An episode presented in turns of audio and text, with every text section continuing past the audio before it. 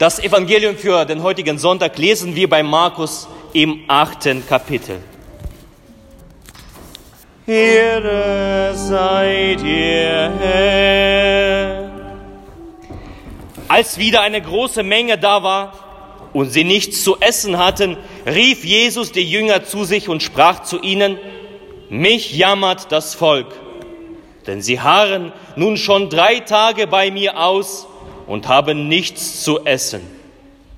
Und wenn ich sie hungrig heim, heimgehen ließe, würden sie auf dem Wege verschmachten, denn einige sind von ferne gekommen.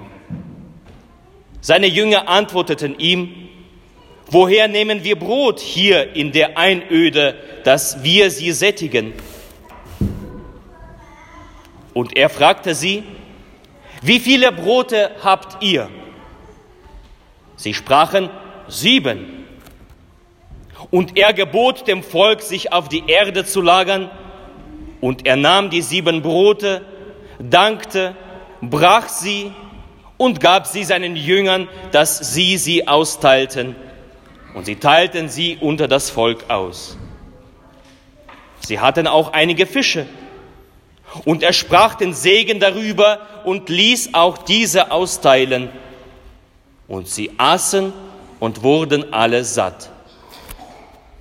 Und sie sammelten die übrigen Brocken auf, sieben Körbe voll. Es war aber etwa 4000 und er ließ sie gehen. Das ist das Evangelium unseres Herrn Jesus Christus. Lob sei dir, Christus. Gnade sei mit euch und Friede von Gott, unserem Vater und unserem Herrn Jesus Christus. In der Stille lasst uns für die Predigt beten.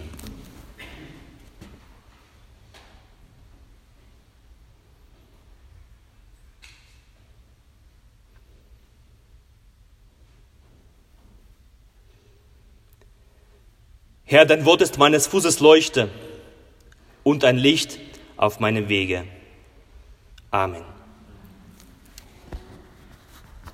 Ich weiß nicht, ob ihr den Apfel bekommen habt am, am Eingang. Habt ihr nicht? Gut, dann bekommt ihr dann am Ausgang.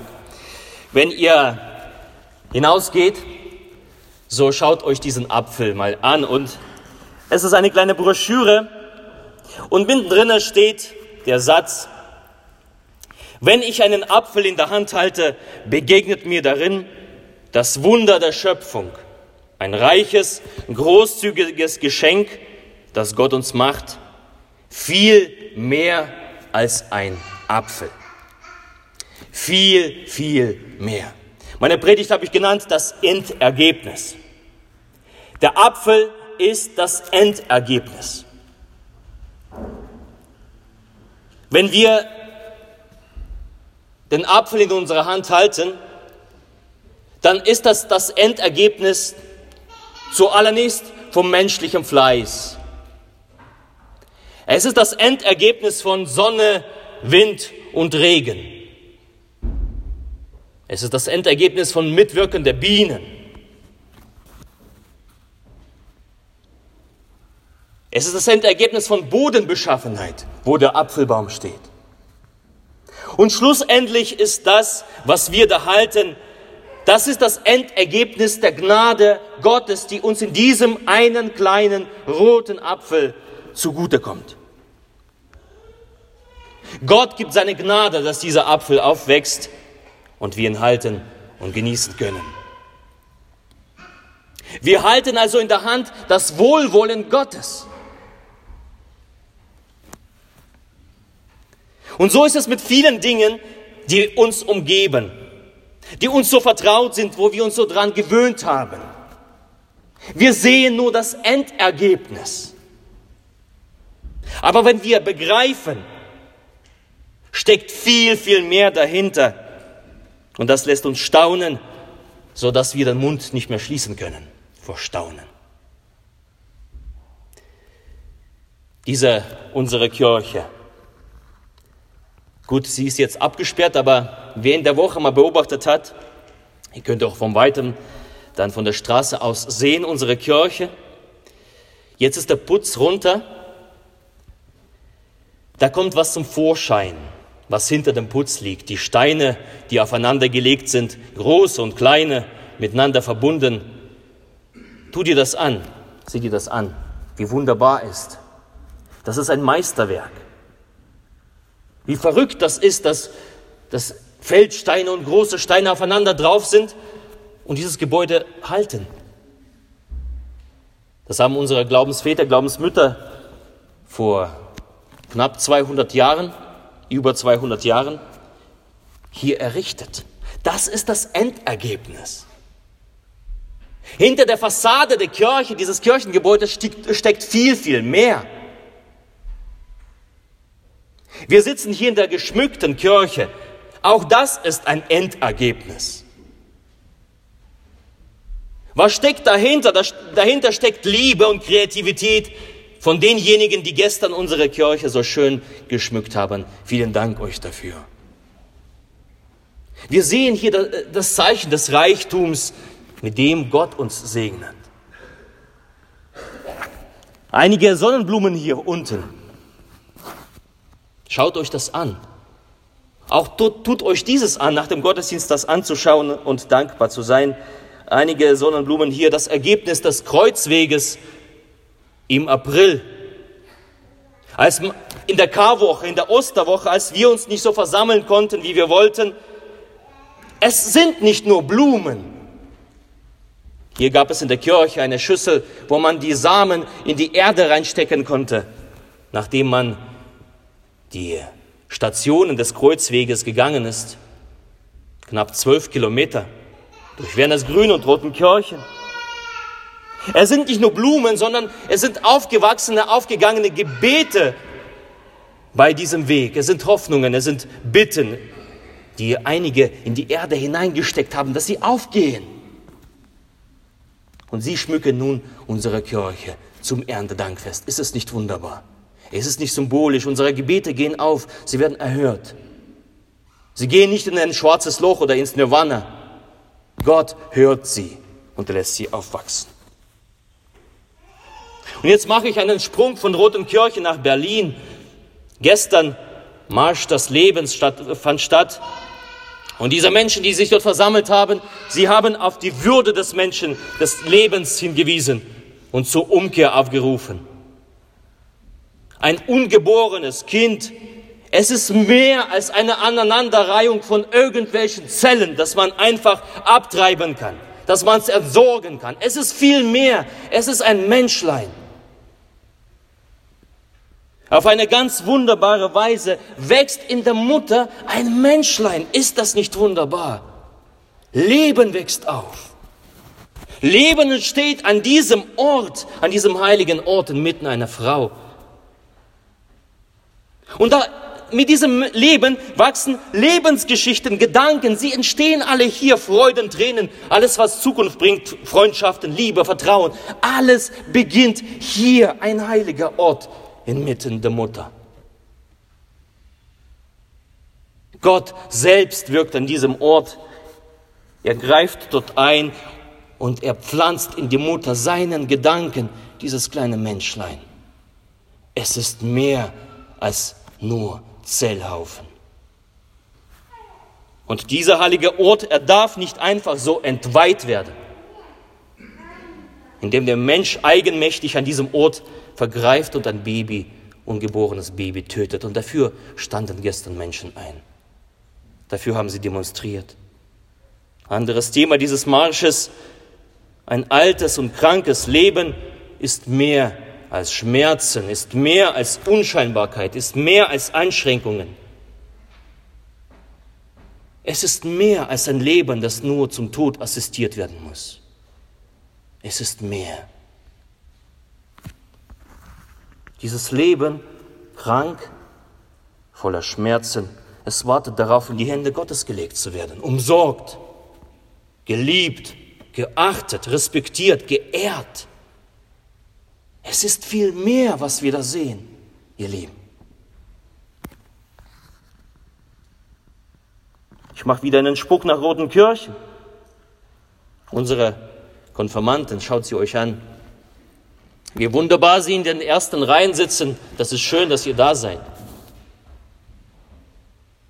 Unsere Konformanten sind keine lästigen Jugendliche, nicht noch irgendeine zusätzliche Gruppe, einer der Gruppen in unserer Gemeinde. Das sind heranwachsende, heranreifende junge Menschen auf dem Weg. Sie lernen Entscheidungen zu treffen und auch eine Entscheidung mit Gott zu leben. Zwei Jahre seid ihr gebunden an mich, ich freue mich auf euch, ich hoffe ihr auch. Und das Ergebnis am Ende ist nicht nur eine Feier, nicht nur ein Gottesdienst, weil wir so gerne Gottesdienste feiern. Das Ergebnis sind die Gebete. Das sind eure Gebete. Das Ergebnis ist die, das Interesse und Neugier von euch, mehr zu erfahren. Ihr habt gesagt, wir wollen mehr von Gott erfahren. Jawohl, tut das. Und wenn ihr das tut mit vollem Herzen, dann werdet ihr das Ergebnis sehen. Denn wer pflanzt, der wird auch ernten. Die Konfirmation ist auch das Ergebnis von Mühen des Pfarrers. Und wir freuen uns alle, wenn etwas aufwächst, wenn Entscheidung getroffen wird, wenn junge Leute sagen, ja, ich möchte Jesus nachfolgen und wirklich dabei bleiben. Und in allem dem das Wirken des Heiligen Geistes, das euch zu mündigen Christen macht. Ohne den Heiligen Geist, Geist können wir nichts tun. Darum wollen wir für Sie heute beten und für äh, Ihre Konfirmandenzeit auch segnen. Sie brauchen unser Gebet. Es gibt einige Sachen heute, heute wird Kirchenvorstand gewählt. Und der Kirchenvorstand ist auch mehr als nur irgendwelche gewählten Menschen, die nichts zu tun haben, als sich mal einmal im Monat zu versammeln und lange Sitzungen zu führen. Damit die Gemeinde befriedigt wird. Und damit jeder weiß, aha, gut, Sie sind, Sie erfüllen meine Wünsche. Nein, der Kirchenvorstand ist mehr. Er ist mehr, als wir sehen. Es ist ein geistlicher, geistliches Gremium von geistlichen Menschen geleitet, die geistliche Entscheidungen treffen. Und auch hier, lieben, Gebet, Gebet und Gebet, das brauchen wir. Und ohne euer Gebet kann der Kirchenvorstand nicht ordentlich arbeiten funktioniert nicht. Das ist wie das Begießen eines Samens.